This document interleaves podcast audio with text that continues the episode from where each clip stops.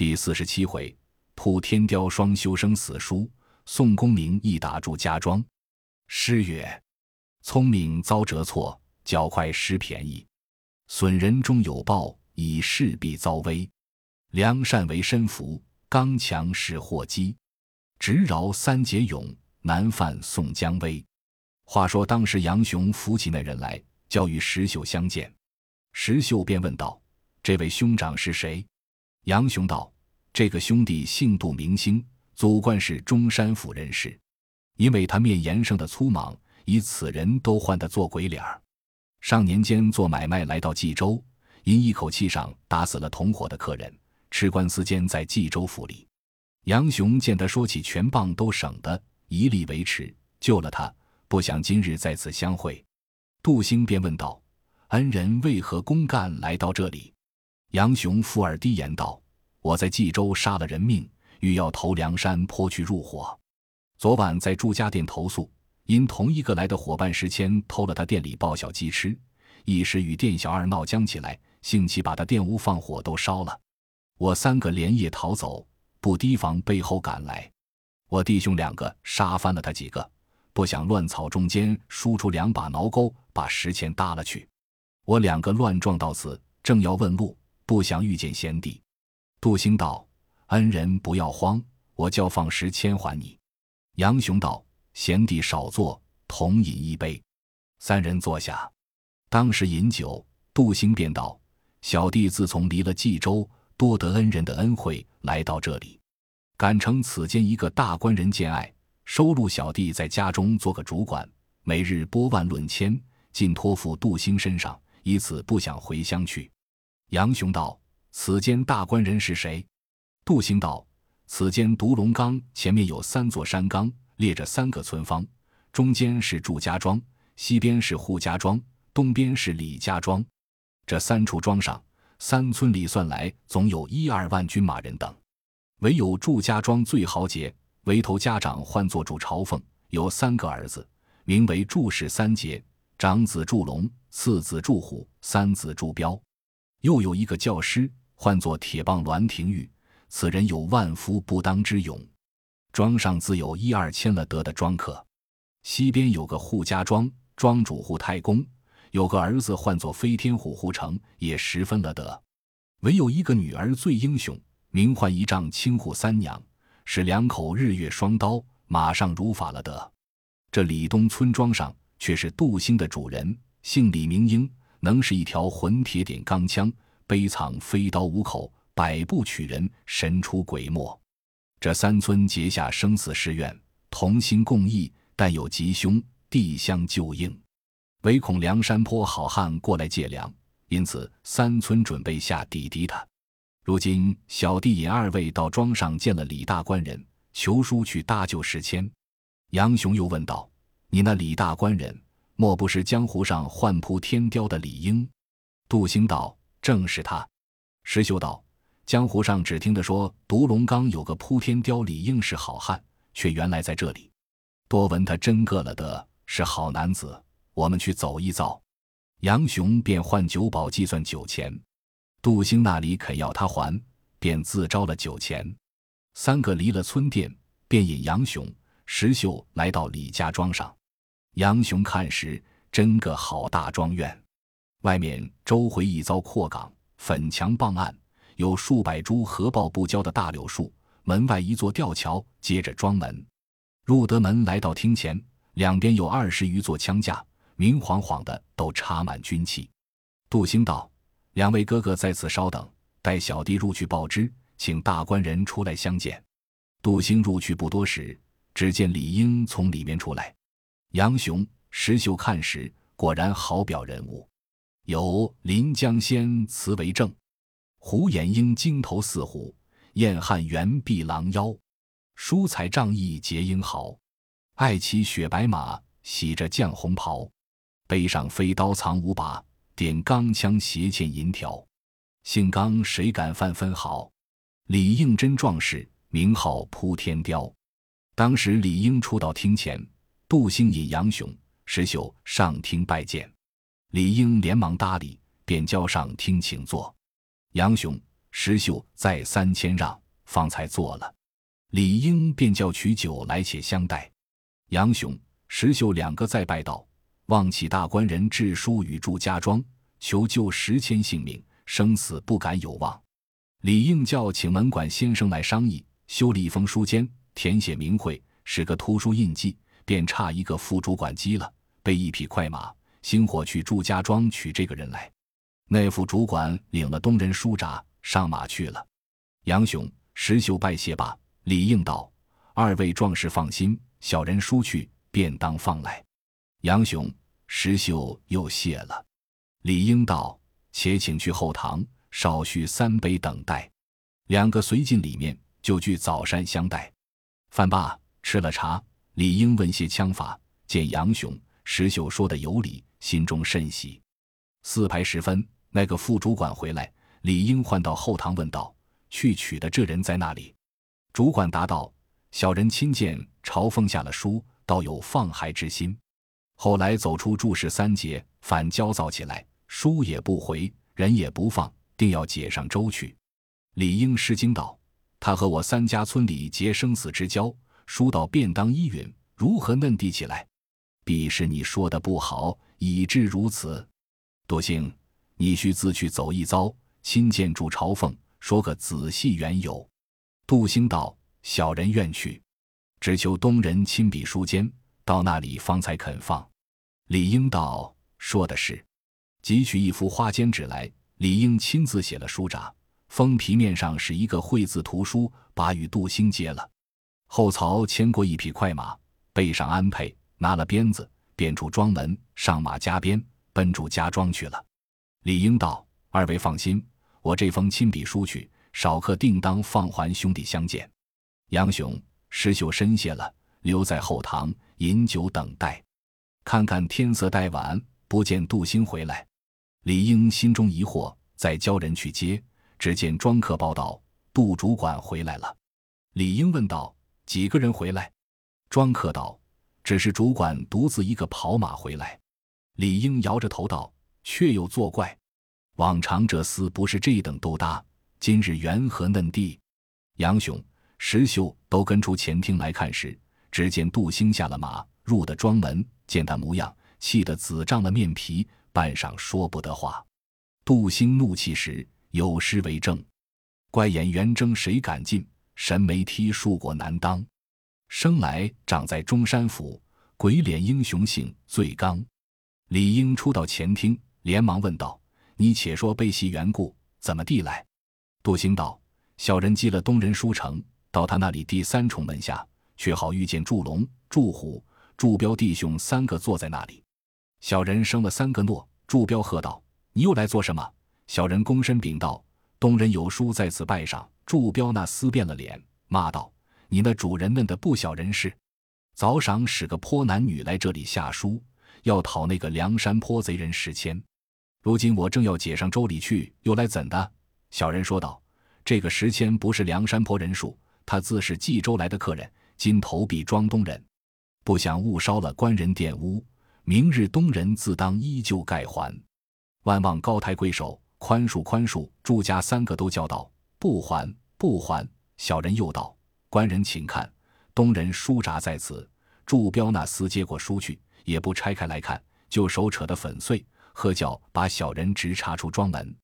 祝彪、祝虎发话道：“休要惹老爷们兴发，把你那李应捉来，也做梁山坡强寇解了去。”小人本不敢进言。十倍那三个畜生无礼，把东人百般会骂，便喝叫庄客来拿小人，被小人飞马走了。于路上气死小人，颇奈那厮枉与他许多年结生死之交，今日全无些仁义。那李英听罢，怒从心上起，恶向胆边生，心头那把无名业火高举三千丈，按捺不下，大呼庄客，快备我那马来！杨雄、石秀见到。大官人息怒，修为小人们坏了贵处义气。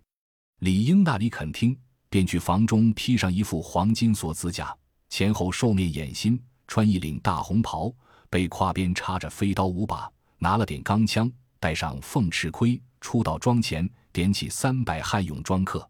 杜兴也披一副甲，持把枪上马，带领二十余骑马军。杨雄、石秀也抓扎起，挺着坡刀，跟着李英的马，径奔祝家庄来。日渐闲山时分，遭到独龙冈前，但将人马排开。原来祝家庄又盖得好，占着这座独龙山冈，四下一遭阔岗。那庄正造在冈上，有三层城墙，都是顽石垒砌的，约高二丈。前后两座庄门，两条吊桥，墙里四边都盖窝铺，四下里便插着枪刀军器，门楼上排着战鼓铜锣。李英勒马在庄前大骂：“祝家三子怎敢毁谤老爷！”只见庄门开处，拥出五六十骑马来。当先一骑似火探翅的马上，坐着祝朝奉第三子祝彪出马。怎生打扮？头戴铝金凤翅荷叶盔，身穿连环锁子梅花甲，腰悬一副弓和剑，手执二剑刀与枪。马额下红缨如血染。宝凳边气焰似云霞，当下李应见了祝彪，指着大骂道：“你这四口边乃心未退，头上胎发犹存。你爷与我结生死之交，誓愿同心共义，保护村方。你家但有事情要取人时，早来早放；要取物件，无有不奉。我今一个平人，二次修书来讨，你如何扯了我的书札，耻辱我名，是何道理？”祝彪道。俺家虽和你结生死之交，是愿同心协议，共捉梁山坡反贼，扫清山寨。你如何却结连反贼，意在谋叛？李应喝道：“你说他是梁山坡甚人？你这厮却冤平人做贼，当得何罪？”祝彪道：“贼人时迁已自招了，你休要在这里胡说乱道，遮掩不过。你去便去，不去时，连你捉了也做贼人借送。”李应大怒，拍坐下马，停手中枪，便奔祝彪。两边擂起鼓来，祝彪纵马去战李应，两个就独龙冈前一来一往，一上一下，斗了十七八合。祝彪战李应不过，拨回马便走。李应纵马赶将去，祝彪把枪横担在马上，左手拈弓，右手取剑，搭上剑，拽满弓，去的较轻，被翻身一箭。李应急躲时，壁上早着。李应翻筋斗坠下马来，祝彪便乐转马来抢人。杨雄、石秀见了，大喝一声，拈两条坡刀，直奔祝彪马前杀将来。祝彪抵挡不住，急乐回马便走，早被杨雄一坡刀戳在马后骨上，那马腹疼，必直立起来，险些儿把祝彪掀在马下，却得随从马上的人都搭上箭射将来。杨雄。石秀见了，自私又无一甲遮身，只得退回不敢。杜兴也自把李应救起，上马先去了。杨雄、石秀跟了重装客也走了。祝家庄人马赶了二三里路，见天色晚来，也自回去了。杜兴扶着李应回到庄前，下了马，同入后堂坐。众宅眷都出来看事，拔了剑矢，服石卸了一甲，便把金疮药敷了窗口。连夜在后堂商议，杨雄、石秀说道：“既是大官人被那厮无礼，又中了箭，非不效力，石千亿不能勾出来。我弟兄两个只得上梁山坡去恳告朝，宋二公病重头领来与大官人报仇，救救石千。”李应道：“非是我不用心，实出无奈。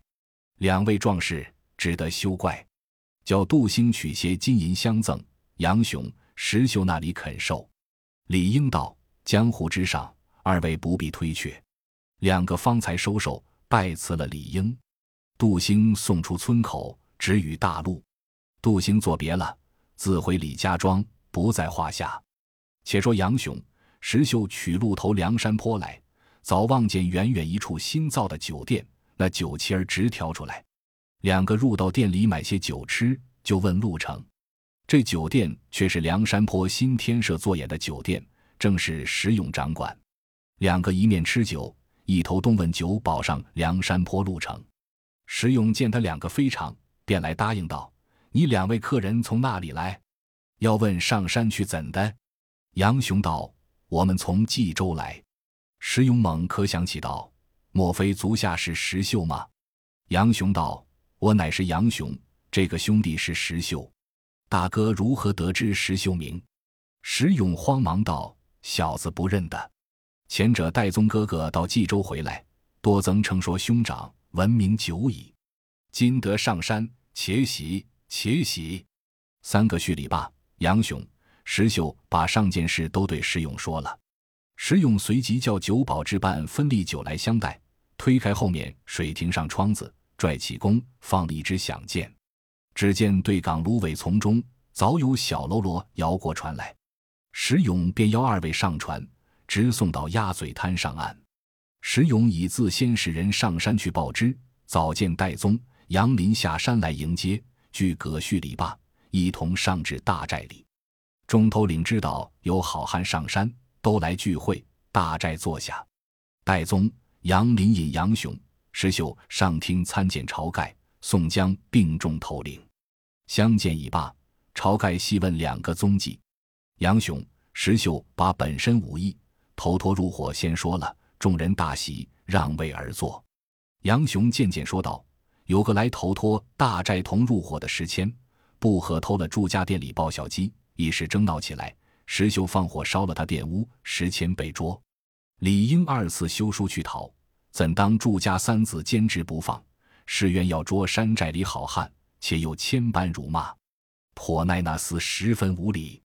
不说万事皆休，才然说罢，晁盖大怒，喝叫孩儿们，将这两个与我斩气报来。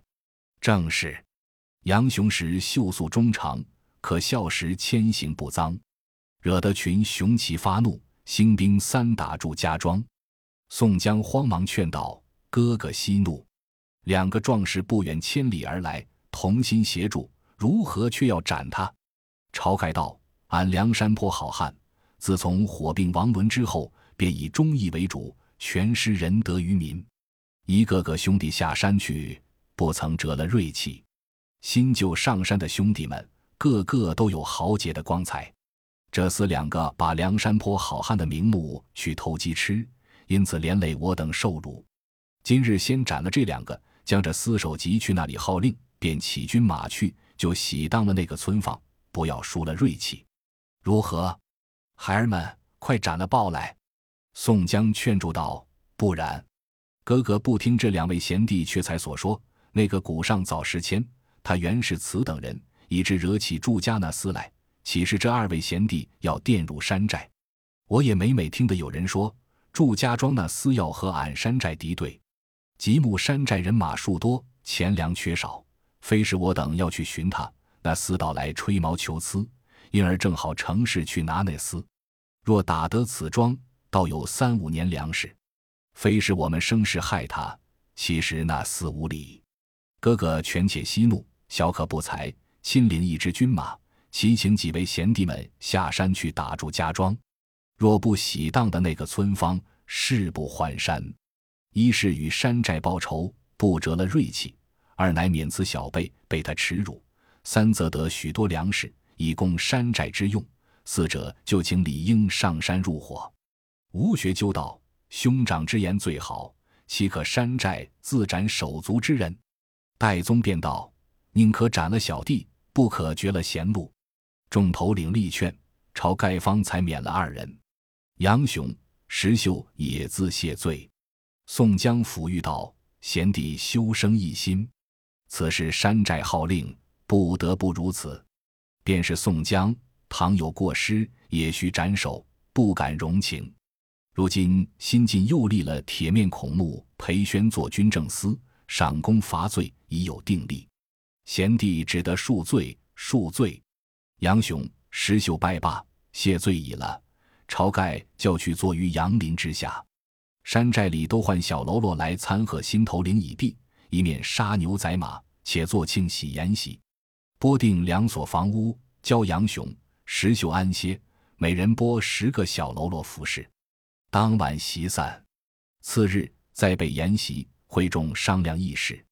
宋江叫唤铁面孔目裴宣即叫下山人数，齐请诸位头领同宋江去打住家庄，定要喜当了那个村坊。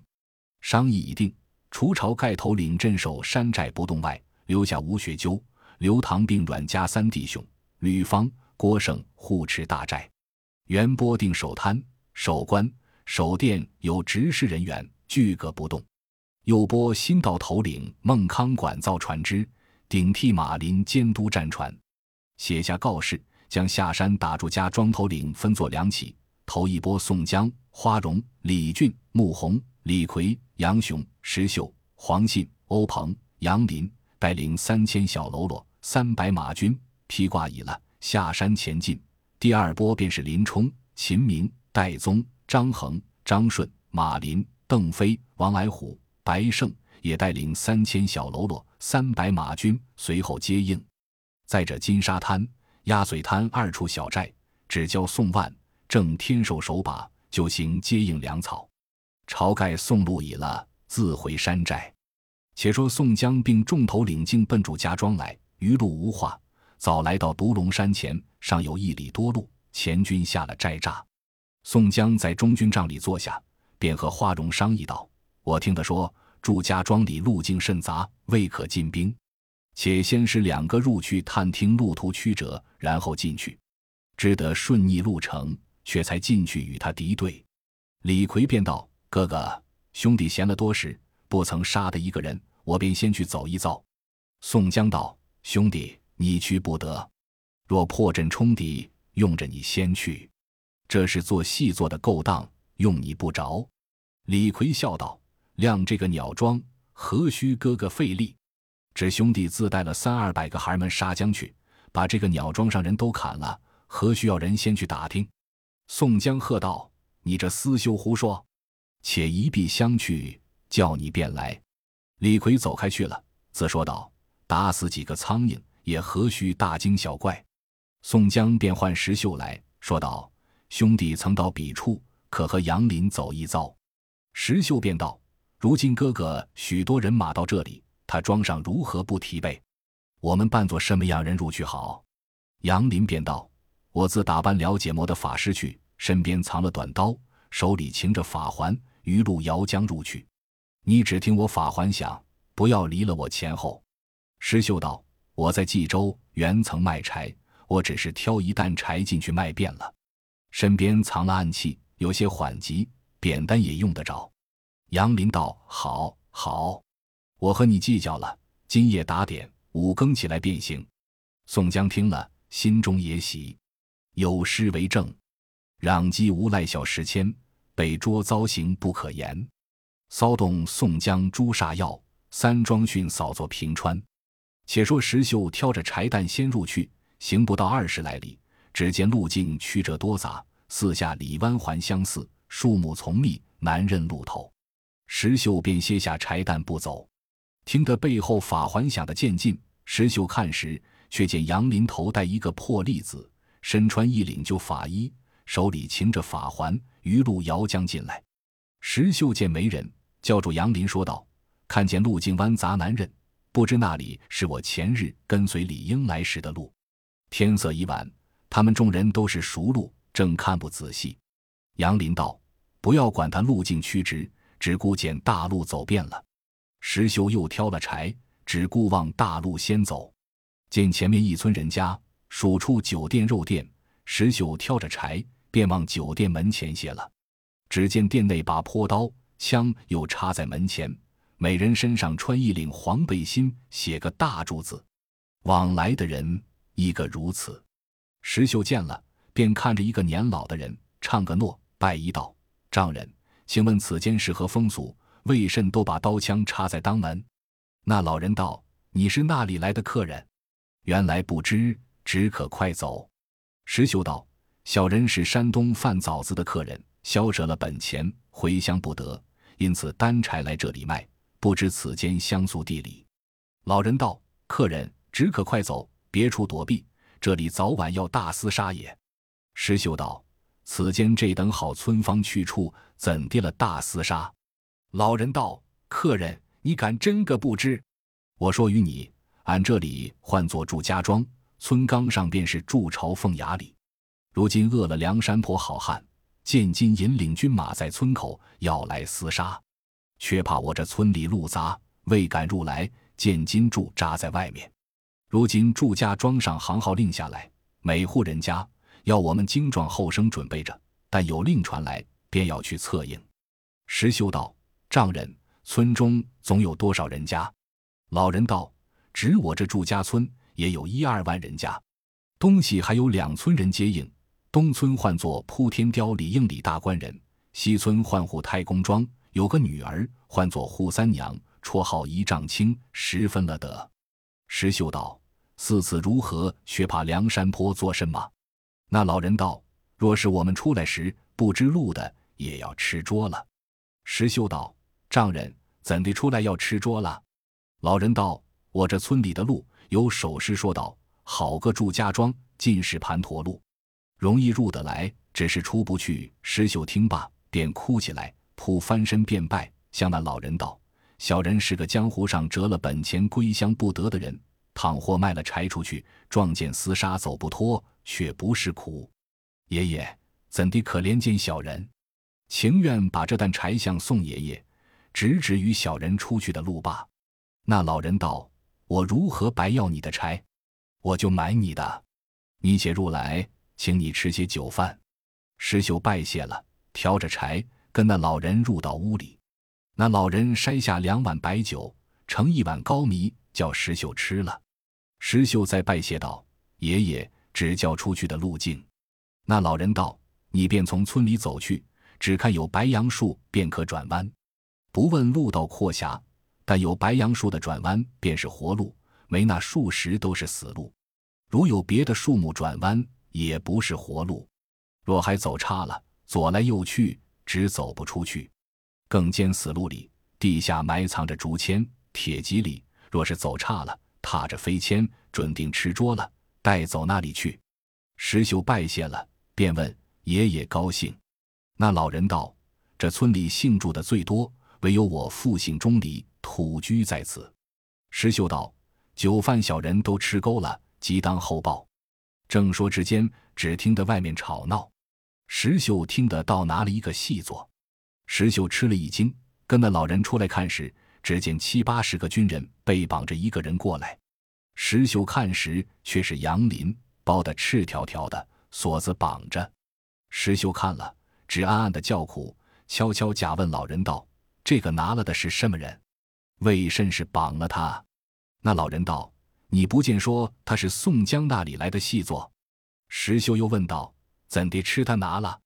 那老人道：“说这厮也好大胆，独自一个来做细作，打扮做个解魔法师，闪入村里来，却又不认这路，只见大路走了，左来右去，只走了死路，又不晓得白杨树转弯抹角的消息。人见他走得差了，来路悄起，暴雨装上大官来捉他，这厮方才又撤出刀来，手起伤了四五个人，挡不住这里人多，一发上去，因此吃拿了。有人认得他，从来是贼，叫做锦豹子杨林。说言未了，只听得前面喝道：“说是庄上三官人寻绰过来。”石秀在壁缝里张时，看见前面摆着二十对鹰枪，后面四五个人骑战马，都弯弓插箭，又有三五对青白哨马。中间拥着一个年少的壮士，坐在一匹雪白马上，全副披挂了弓箭，手执一条银枪。石秀自认得他，特地问老人道：“过去相公是谁？”那老人道：“这官人正是祝朝凤第三子，唤作祝彪，定着西村扈家庄一丈青为妻。弟兄三个，只有他第一了得。”石秀拜谢道：“老爷爷指点寻路出去。”那老人道。今日晚了，前面倘或厮杀，枉送了你性命。石秀道：“爷爷可就一命则个。”那老人道：“你且在我家歇一夜，明日打听的没事，便可出去。”石秀拜谢了，坐在他家。只听得门前四五替报马报将来，排门吩咐道：“你那百姓今夜只看红灯为号，齐心并力捉拿梁山坡贼人，解官请赏。”叫过去了。石秀问道：“这个人是谁？”那老人道：“这个官人是本处捕道巡检，今夜约会要捉宋江。”石秀见说，心中自忖了一回，讨个火把，叫了安置，自去屋后草窝里睡了。却说宋将军马在村口屯住，不见杨林，石秀出来回报，随后又使欧鹏去到村口出来回报道：“听得那里讲动，说到捉了一个细作。小弟见路径又杂难认，不敢深入重地。”宋江听罢，愤怒道：“如何等的回报了进兵？又吃拿了一个细作，必然陷了两个兄弟。我们今夜只顾进兵杀将入去，也要救他两个兄弟。未知你重头领一下如何？”只见李逵便道：“我先杀入去，看是如何。”宋江听得，随即便传将令，叫军士都披挂了。李逵、杨雄前一队做先锋，使李俊等引军作合后，穆弘居左，黄信在右，宋江、花荣、欧鹏等中军头领摇旗呐喊，擂鼓鸣锣，大刀阔斧，杀奔祝家庄来。比及杀到独龙岗上，是黄昏时分。宋江催攒前军打庄，先锋李逵拖得赤条条的，挥两把加钢板斧，火辣辣的杀向前来。到的庄前看时，已把吊桥高高的拽起了，庄门里不见一点火，李逵便要下水过去。杨雄扯住道：“使不得，关闭庄门必有计策，待哥哥来，别有商议。”李逵那里忍得住，拍着双斧，隔岸大骂道。那鸟住太公老贼，你出来！黑旋风爷爷在这里。庄上只是不应。宋江中军人马到来，杨雄接着报说庄上并不见人马，亦无动静。宋江勒马看时，庄上不见刀枪军马，心中一悸，猛醒道：“我的不是了。天书上明明解说，临敌修急报，是我一时见不到。只要救两个兄弟，以此连夜起兵。”不期深入重地，直到了他庄前，不见敌军，他必有计策，快叫三军且退。李逵叫道：“哥哥，军马到这里了，休要退兵，我与你先杀过去，你都跟我来。”说犹未了，庄上早知，只听得祝家庄里一个号炮直飞起半天里去，那独龙岗上千百把火把一起点着，那门楼上弩箭如雨点般射将来。宋江道：“取旧路回军。”只见后军头领李俊人马先发起喊来说道：“来的旧路都阻塞了，必有埋伏。”宋江教军兵四下里寻路走。李逵挥起双斧往来寻人厮杀，不见一个敌军。